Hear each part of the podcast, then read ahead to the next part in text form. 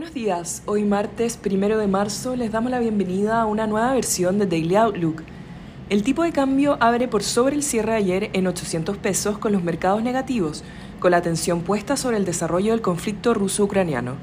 Las esperanzas de un término anticipado de los enfrentamientos fueron desechadas luego que la primera ronda de negociaciones concluyera sin avances, a pesar de dejar abierta la puerta para una instancia de conversaciones. Mientras tanto, continúan avanzando tropas rusas hacia Kiev y se reportaron fuertes bombardeos en Kharkiv. Por su parte, las sanciones aplicadas en contra de Rusia comienzan a tener repercusiones, con una lista creciente de compañías cortando sus operaciones en el país. La bolsa en Rusia se mantiene cerrada por un segundo día consecutivo. El Eurostock 50 cae 2,97% y en Estados Unidos los futuros apuntan a una apertura a la baja, S&P 0,85% y Nasdaq 0,91%.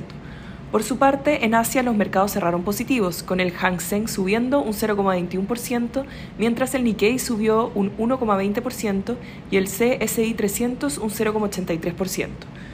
Los commodities transan positivos, con el cobre subiendo un 1,23% y el petróleo WTI un 4,42%. La moneda estadounidense a través del dólar index se aprecia 0,29%. Por su parte, la tasa del bono del Tesoro a 10 años transa en 1,74%, 8 puntos base por debajo del cierre de ayer. El tipo de cambio opera en 801,5 esta hora, con las monedas emergentes negativas. En cuanto a los técnicos, las principales resistencias se encuentran en 804 y luego en 810.